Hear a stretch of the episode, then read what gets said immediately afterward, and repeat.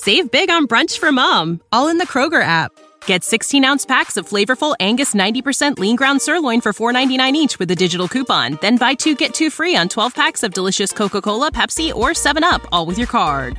Shop these deals at your local Kroger today or tap the screen now to download the Kroger app to save big today. Kroger, fresh for everyone. Prices and product availability subject to change. Restrictions apply. See site for details. A Cidade e as Serras, de Essa de Queiroz. Capítulo 2 Era de novo fevereiro, e um dia de tarde arrepiado e cinzento, quando eu desci os Campos Elíseos em demanda do 202. Adiante de mim caminhava, levemente curvado, um homem que, desde as botas rebrilhantes até às abas recurvas do chapéu, de onde fugiam anéis de um cabelo crespo, ressumava elegância e a familiaridade das coisas finas. Nas mãos, cruzadas atrás das costas, calçadas de anta branca, sustentava uma bengala grossa com castão de cristal. E só quando ele parou ao portão do 202 reconheci o nariz afilado, os fios do bigode corredios e sedosos. Oh, Jacinto! Oh, Zé Fernandes! O abraço que nos enlaçou foi tão alvoraçado que o meu chapéu rolou na lama. E ambos murmurávamos, comovidos, entrando a grada: Há sete anos! Há sete anos! E, todavia, nada mudara durante esses sete anos no jardim do 202. Ainda entre as duas álias bem areadas se arredondava uma relva, mais lisa e varrida que a lã de um tapete. No meio, o vaso coríntico esperava abril para resplandecer com túlipas e depois junho para transbordar de margaridas e ao lado das escadas limiares que uma vidraçaria toldava, as duas magras deusas de pedra do tempo de Dom Galeão sustentavam as antigas lâmpadas de globos foscos onde já silvava o gás. Mas dentro, no peristilo, logo me surpreendeu um elevador instalado por Jacinto, apesar de o 202 ter somente dois andares, e ligados por uma escadaria tão doce que nunca ofendera a asma da senhora Dona Angelina. Espaçoso, tapetado, ele oferecia, para aquela jornada de sete segundos, confortos numerosos, um divã, uma pele de urso, um roteiro das ruas de Paris, prateleiras gradeadas com charutos e livros. Na antecâmara, onde desembarcamos, encontrei a temperatura macia e tépida de uma tarde de maio em Guiães. Um criado, mais atento ao termómetro que um piloto à agulha, regulava destramente a boca dourada do calorífero. E perfumadores entre palmeiras, como num terraço santo de Benares, esparziam um vapor, aromatizando e salutarmente umedecendo aquele ar delicado e superfino. Eu murmurei nas profundezas do meu assombrado ser: Eis a civilização. Jacinto empurrou uma porta, penetramos numa nave cheia de majestade e sombra, onde reconheci a biblioteca por tropeçar numa pilha monstruosa de livros novos. O meu amigo roçou de leve o dedo na parede, e uma coroa de lumes elétricos, refulgindo entre os lavores do teto, alumiou as estantes monumentais, todas de ébano.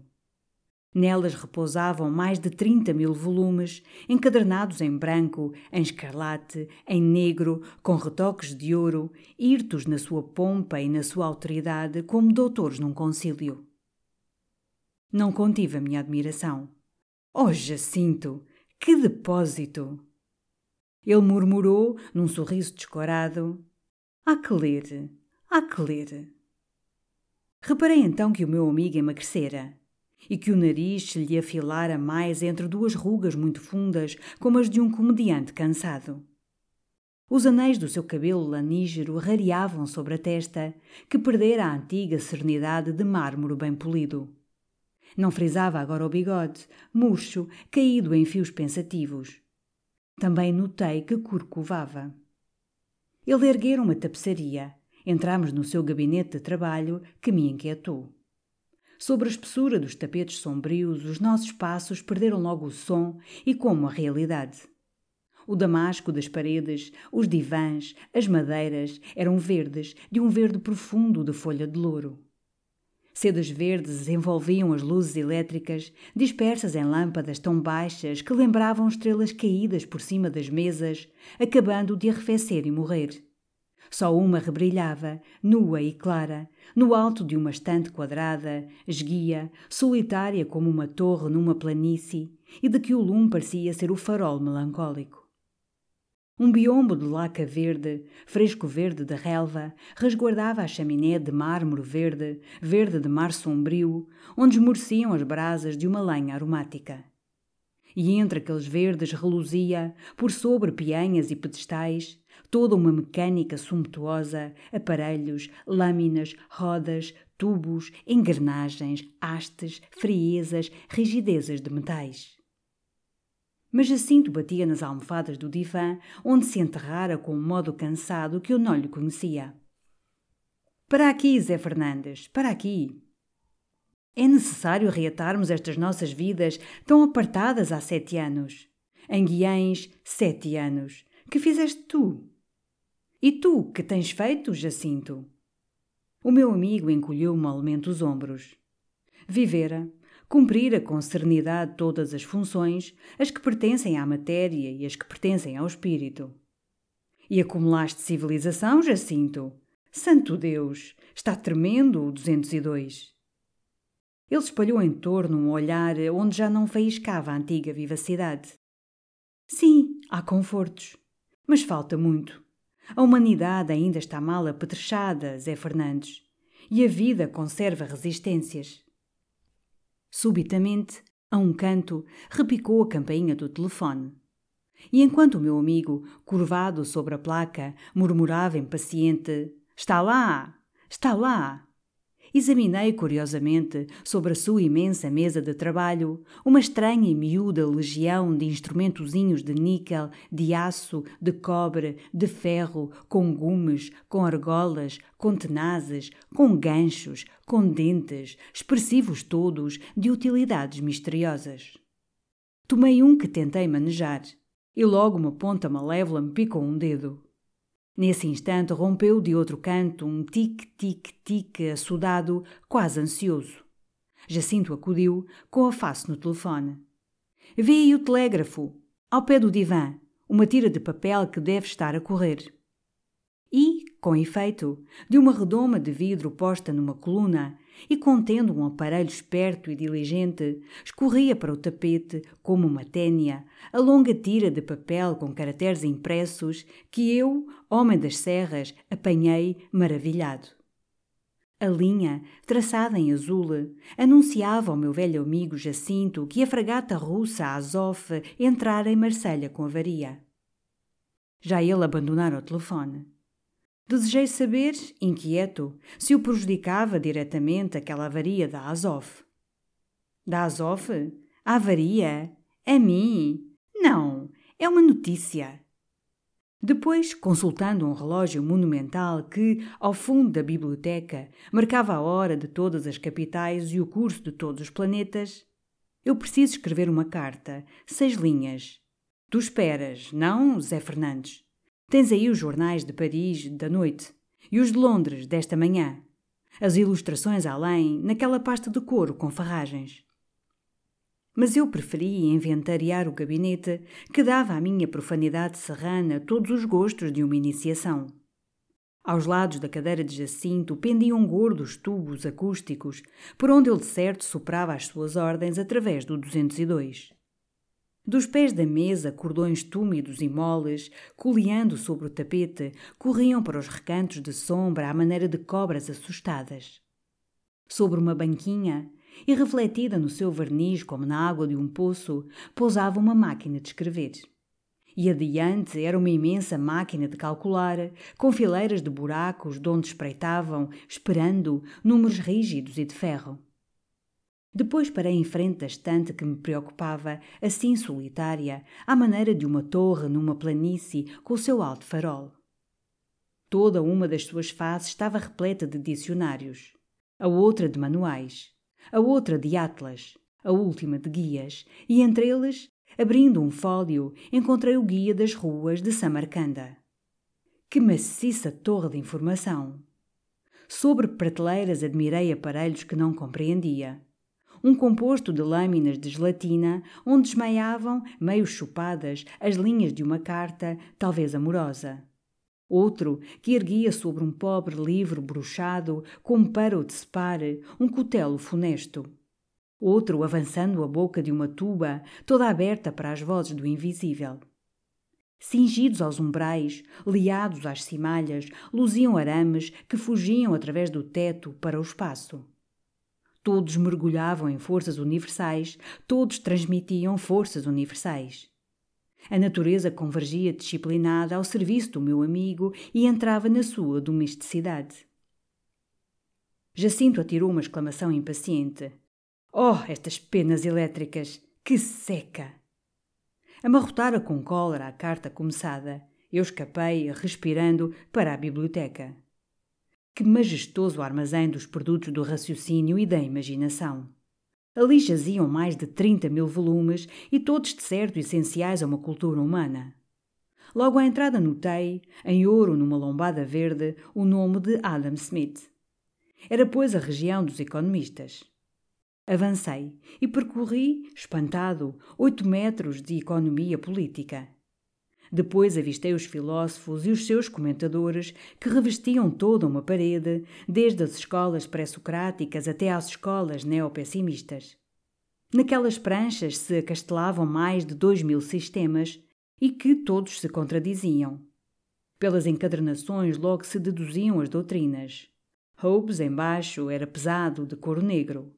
Platão, em cima, resplandecia numa pelica pura e alva. Para diante começavam as histórias universais. Mas aí uma imensa pilha de livros bruxados, cheirando a tinta nova e a documentos novos, subia contra a estante como fresca terra de aluvião tapando uma riba secular. Contornei essa colina, mergulhei na secção das ciências naturais, peregrinando num assombro crescente da orografia para a paleontologia e da morfologia para a cristalografia. Essa estante rematava junto de uma janela rasgada sobre os campos elíseos. Apartei as cortinas de veludo e por trás descobri outra portentosa rima de volumes, todos de história religiosa, de exégia religiosa, que trepavam montanhosamente até aos últimos vidros, vedando, nas manhãs mais cândidas, o ar e a luz do Senhor. Mas depois rebrilhava, em marroquins claros, a estante amável dos poetas como um repouso para o espírito esfalfado de todo aquele saber positivo, já sinto aconchegar aí um recanto, com um divã e uma mesa de limoeiro, mais lustrosa que um fino esmalte, coberta de charutos, de cigarros do Oriente, de tabaqueiras do século XVIII. Sobre um cofre de madeira lisa pousava ainda, esquecido, um prato de damascos secos do Japão. Cedi à sedução das almofadas. Trinquei um damasco, abri um volume e senti estranhamente, ao lado, um zumbido, como de um inseto de asas harmoniosas. Sorri à ideia que fossem abelhas, compondo o seu mel naquele maciço de versos em flor. Depois percebi que o sussurro remoto e dormente vinha do cofre de mogno, de parecer tão discreto. Arredei uma Gazeta de França e descortinei um cordão que emergia de um orifício escavado no cofre e rematava num funil de marfim. Com curiosidade, encostei o funil a esta minha confiada orelha, afeita à singeleza dos rumores da serra. E logo uma voz, muito mansa, mas muito decidida, aproveitando a minha curiosidade para me invadir e se apoderar do meu entendimento, sussurrou capciosamente. E assim, pela disposição dos cubos diabólicos, eu chego a verificar os espaços hipermágicos. Pulei com um berro. Oh, Jacinto, aqui há um homem. Está aqui um homem a falar dentro de uma caixa? O meu camarada, habituado aos prodígios, não se alvoroçou. É o conferençofone, exatamente como o teatrofone, somente aplicado às escolas e às conferências. Muito cômodo. Que diz o homem, Zé Fernandes? Eu considerava o cofre ainda escaseado. Eu sei, cubos diabólicos, espaços mágicos, toda a sorte de horrores. Senti dentro o sorriso superior de Jacinto. Ah, é o Cornel Dorchas, lições de metafísica positiva sobre a quarta dimensão. Conjeturas, uma maçada.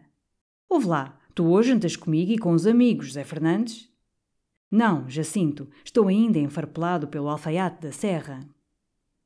E voltei ao gabinete mostrar ao meu camarada o jaquetão de flanela grossa, a gravata de pintinhas escarlates, com que ao domingo, em Guiães, visitava o senhor. Mas Jacinto afirmou que esta simplicidade de Montesina interessaria os seus convidados, que eram dois artistas. Quem? O autor do Coração Triplo, um psicólogo feminista de agudeza transcendente, mestre muito experimentado e muito consultado em ciências sentimentais. E Vorkan, um pintor mítico que interpelara eteriamente, havia um ano, a simbolia rapsódica do cerco de Troia numa vasta composição helena devastadora. Eu coçava a barba. Não, Jacinto, não. Eu venho de Guiães, das serras. Preciso entrar em toda esta civilização lentamente, com cautela, senão rebento. Logo na mesma tarde a eletricidade, e o conferençofone, e os espaços hipermágicos, e o feminista, e o etéreo, e a simbolia devastadora é excessivo. Volto amanhã. Jacinto dobrava vagarosamente a sua carta, onde metera sem rebuço, como convinha à nossa fraternidade, duas violetas brancas tiradas do ramo que lhe floria o peito. Amanhã, Zé Fernandes, tu vens antes do almoço com as tuas malas dentro de um fiacre para te instalares no 202, no teu quarto. No hotel são embaraços, privações. Aqui tens o telefone, o teatrofone, livros. Aceitei logo, com simplicidade. E Jacinto, embocando um tubo acústico, murmurou: Grilo! Da parede, recoberta de damasco, que subitamente e sem rumor se fendeu, surdiu o seu velho escudeiro, aquele moleque que viera com Dom Galeão, que eu me alegrei de encontrar tão rijo, mais negro, reluzente e venerável na sua tesa gravata, no seu colete branco de botões de ouro. Ele também estimou ver de novo o senhor Fernandes. E, quando soube que ocuparia o quarto do avô Jacinto, teve um claro sorriso de preto, em que envolveu o seu senhor, no contentamento de o sentir enfim reprovido de uma família. Grilo, dizia Jacinto, esta carta a Madame Doriol. Escuta, telefona para casa dos Treve, que os espiritistas só estão livres no domingo. Escuta, eu tomo uma duche antes de jantar, tépida, a 17. Fricção com malva rosa e caindo pesadamente para cima do divã, com um bocejo arrastado e vago. Pois é verdade, meu Zé Fernandes, aqui estamos, como há sete anos, neste velho Paris. Mas eu não me arredava da mesa no desejo de completar a minha iniciação. Ó oh Jacinto, para que servem todos estes instrumentozinhos? Houve já aí um desavergonhado que me picou. Parecem perversos. São úteis. Jacinto esboçou, com languidez, um gesto que os sublimava. Providenciais, meu filho, absolutamente providenciais, pela simplificação que dão ao trabalho. Assim, e apontou. Este arrancava as penas velhas. O outro numerava rapidamente as páginas de um manuscrito. Aquele outro, além, raspava emendas. E ainda os havia para colar estampilhas, imprimir datas, derreter lacres, cintar documentos. Mas com efeito, acrescentou, é uma seca. Com as molas, com os bicos, às vezes magoam, ferem. Já me sucedeu inutilizar cartas por as ter sujado com dadas de sangue. É uma maçada. Então, como o meu amigo espreitara novamente o relógio monumental, não lhe quis retardar a consolação da ducha e da malva rosa. Bem, Jacinto, já te revi, já me contentei. Agora até amanhã, com as malas. Que diabo, Zé Fernandes? Espera um momento. Vamos pela sala de jantar. Talvez te tentes. E, através da biblioteca, penetramos na sala de jantar, que me encantou pelo seu luxo sereno e fresco. Uma madeira branca, lacada, mais lustrosa e macia que cetim, revestia as paredes, encaixilhando medalhões de damasco cor de morango, de morango muito maduro e esmagado. Os aparadores, discretamente lavrados em florões e rocalhas, resplandeciam com a mesma laca nevada. E damascos amorangados estufavam também as cadeiras, brancas, muito amplas, feitas para a lentidão de gulas delicadas, de gulas intelectuais. Viva o meu príncipe! Sim, senhora, eis aqui um comodouro muito compreensível e muito repousante, Jacinto. Então janta, homem. Mas já eu me começava a inquietar, reparando que a cada talher correspondiam seis garfos e todos de feitios astuciosos. E mais me impressionei quando Jacinto me desvendou que um era para as ostras, outro para o peixe, outro para as carnes, outro para os legumes, outro para as frutas, outro para o queijo. Simultaneamente, com uma sobriedade que louvaria Salomão, só dois copos para dois vinhos. Um bordeus rosado em infusas de cristal e champanhe gelando dentro de baldes de prata. Todo um aparador, porém, vergava sob o luxo redundante, quase assustador de águas, águas oxigenadas, águas carbonatadas, águas fosfatadas, águas esterilizadas, águas de sais, outras ainda, em garrafas bujudas, com tratados terapêuticos impressos em rótulos. Santíssimo nome de Deus, Jacinto! Então és ainda o mesmo tremendo bebedor de água, hã? Um aquático, como dizia o nosso poeta chileno que andava a traduzir Klopstock. Ele derramou, por sobre toda aquela garrafaria encarapuçada em metal, um olhar desconsolado. Não, é por causa das águas da cidade, contaminadas, atulhadas de micróbios. Mas ainda não encontrei uma boa água que me convenha, que me satisfaça. Até sofro sede. Desejei então conhecer o jantar do psicólogo e do simbolista, traçado ao lado dos talheres em tinta vermelha sobre lâminas de marfim. Começava honradamente por ostras clássicas de marraine. Depois aparecia uma sopa de alcachofras e ovas de carpa. É bom? Jacinto encolheu desinteressadamente os ombros. Sim, eu não tenho nunca apetite. Já há tempos. Já há anos.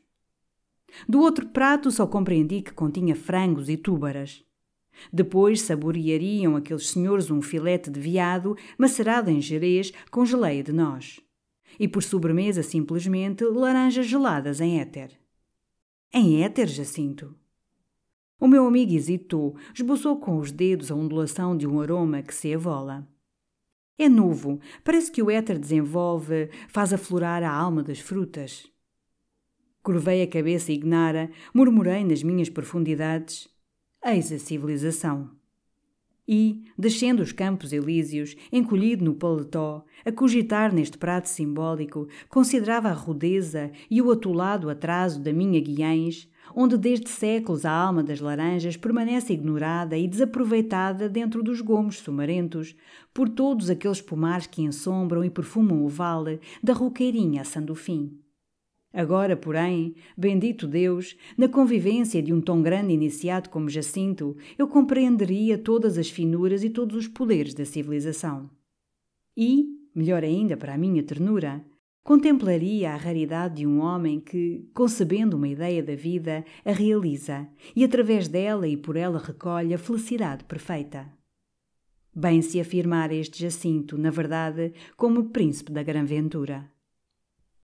You know how to book flights and hotels. All you're missing is a tool to plan the travel experiences you'll have once you arrive. That's why you need Viator. Book guided tours, activities, excursions, and more in one place to make your trip truly unforgettable. Viator has over 300,000 travel experiences to choose from. Everything from simple tours to extreme adventures and all the niche, interesting stuff in between. So you can plan something that everyone you're traveling with will enjoy. Real traveler reviews give the inside scoop from people who've already been on the experiences you're considering. So you can plan with confidence. Free cancellation helps you plan for the unexpected, and 24 7 customer support means you can travel worry free. Download the Viator app now and use code Viator10 for 10% off your first booking in the app. Find travel experiences for you. Do more with Viator.